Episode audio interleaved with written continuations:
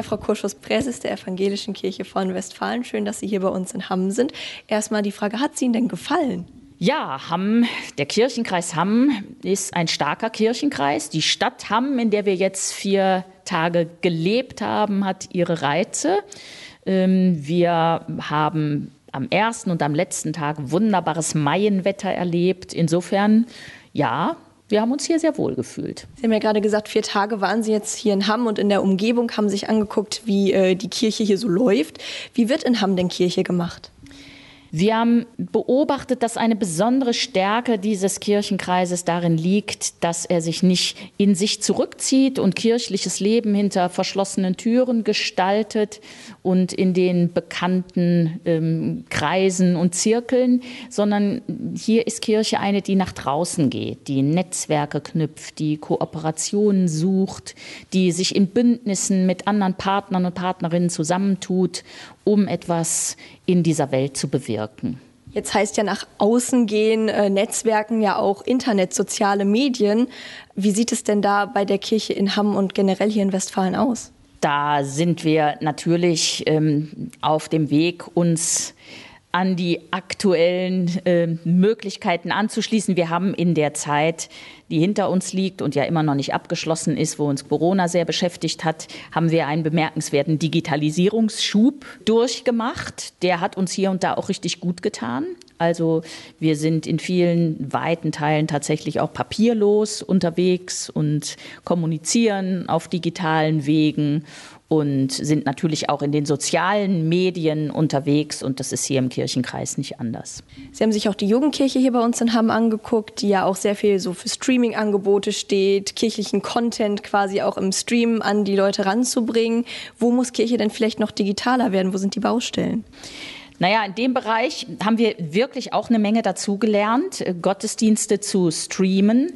Wir haben allerdings dabei auch gelernt, dass das mehr bedeutet, als einfach während eines Gottesdienstes, wie wir ihn sonst feiern, eine Kamera mitlaufen zu lassen und Mikrofone und das eins zu eins abzubilden. Das heißt noch nicht, einen guten gestreamten Gottesdienst zu machen. Also die ähm, digitale Form unseres Kircheseins braucht auch noch mal ganz eigene Schulungen und ganz eigene äh, Kompetenzen. Und das haben wir während der letzten Jahre deutlich gemerkt und da sind wir dabei, unsere Leute zu schulen bis hinein in die Leitungsebenen, also etwa so Leute wie ich, die ja in der Regel auch dann schon etwas älteren Datums sind und nicht so mit den digitalen äh, Medien aufgewachsen. Wir haben da auch einen echten Nachholbedarf.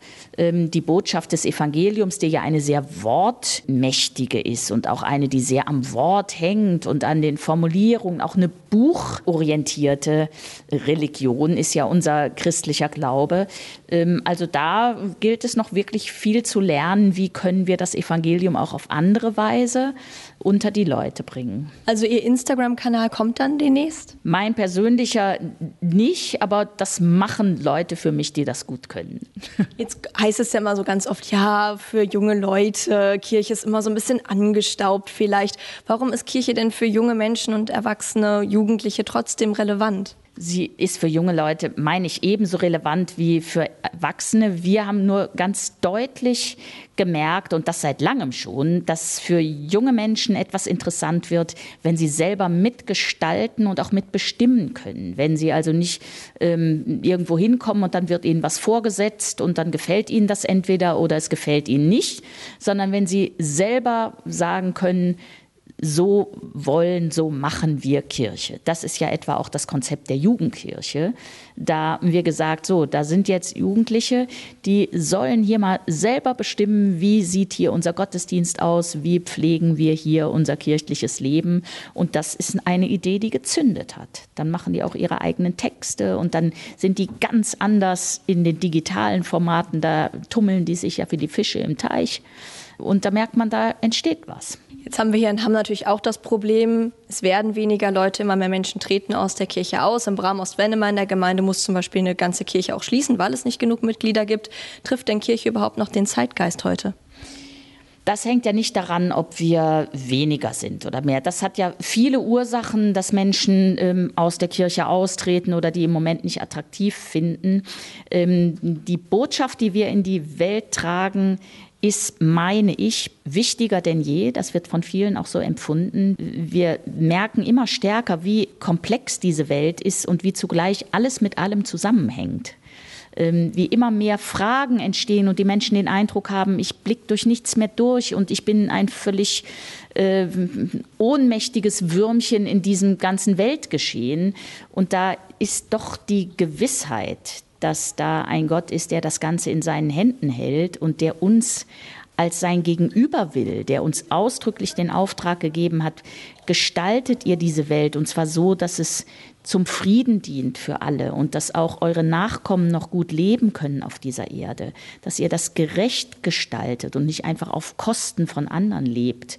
Ähm, ich meine, das wäre so attraktiv und so aktuell wie nie. Jetzt ist für Sie ja auch der Klimaschutz ein ganz großes Thema, die klimaneutrale Kirche. Wie passt Kirche und Klimaschutz denn zusammen?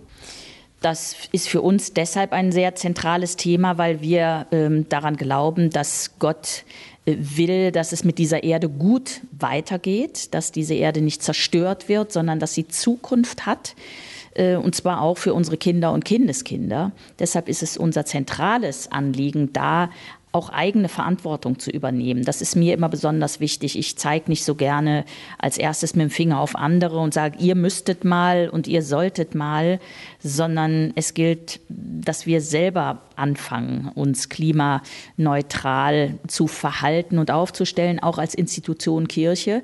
Das ist ein ähm, besonderes Unterfangen. Das fängt ja bei den Gebäuden an, das geht über die Mobilität, das geht über die Frage, wie heizen wir eigentlich äh, und wo kaufen wir ein. Und da sind wir dabei, das jetzt tatsächlich auch verbindlich auf den Weg zu bringen durch Regelungen und Gesetze in unserer Landeskirche, sodass es nicht beim Reden bleibt, sondern zum Tun kommt. Jetzt haben wir bei uns haben auch eine große Fridays for Future Ortsgruppe und auch hier in der Region viele äh, Jugendliche, die sich da engagieren. Was machen Sie denn privat für den Klimaschutz?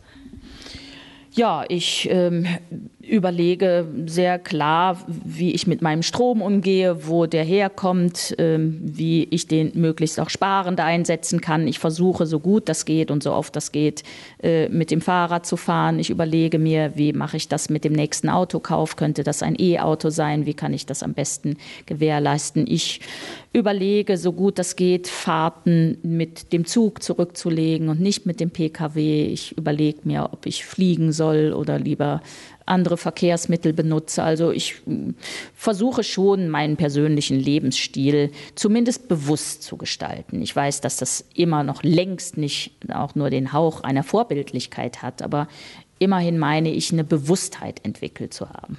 Sie haben ja auch gerade den wichtigen Punkt Frieden angesprochen. Jetzt haben wir gerade ja auch die Ukraine-Krise natürlich, ganz großer Punkt auch. Was können die Menschen und auch die Gemeinschaft denn aus dieser Krise jetzt noch lernen?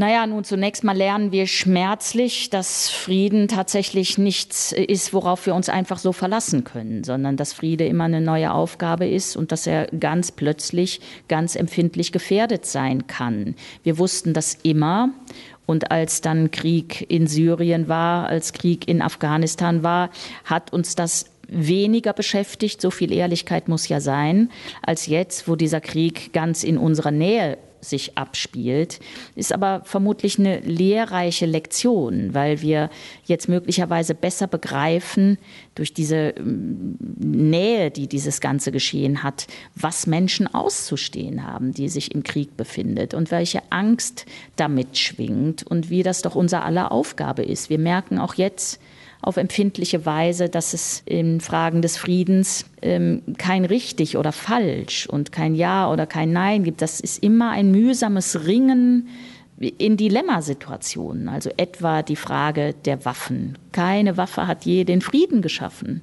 Und zugleich brauchen wir Waffen, damit Menschen Leib und Leben verteidigen können. Ähm, und da geht es schon los mit diesen Uneindeutigkeiten. Da kann man nicht sagen, Waffen sind schlecht oder Waffen sind gut. Sie sind beides zugleich und, und richten Unheil an und schützen hier und da auch. Ähm, das lernen wir gerade, dass, dass wir auch mit, mit Zerrissenheitssituationen umgehen müssen. Wie ist die Kirche jetzt in der Krise dann für die Menschen da? Wir sind da, indem wir Räume bieten, wo Menschen sich zum Gebet versammeln. Ganz wichtig. Das Gebet ist eine Kraft, die nicht das Tun ersetzt, aber die das Tun begleitet und die manches Tun auch erst ermöglicht, weil es eine es hilft uns, uns an eine Kraft anzuschließen, die über unsere eigene hinausgeht. Dann sind Kirchengemeinden sehr aktiv, indem sie geflüchtete Menschen aufnehmen, indem sie also wirklich für die äh, Menschen sorgen, die unter dem Krieg leiden und Kirchen pflegen Kontakte bis hin zu den Kontakten zur orthodoxen Kirche in, in Russland und der, in der Ukraine, so schwer das ist. Aber wir sind überzeugt, nur durch Gespräche und Kontakte, nur durch Verhandlungen kann am Ende wieder Frieden werden. Vielen Dank, Frau Kurschus, dass Sie sich die Zeit genommen haben. Bitte schön, gerne.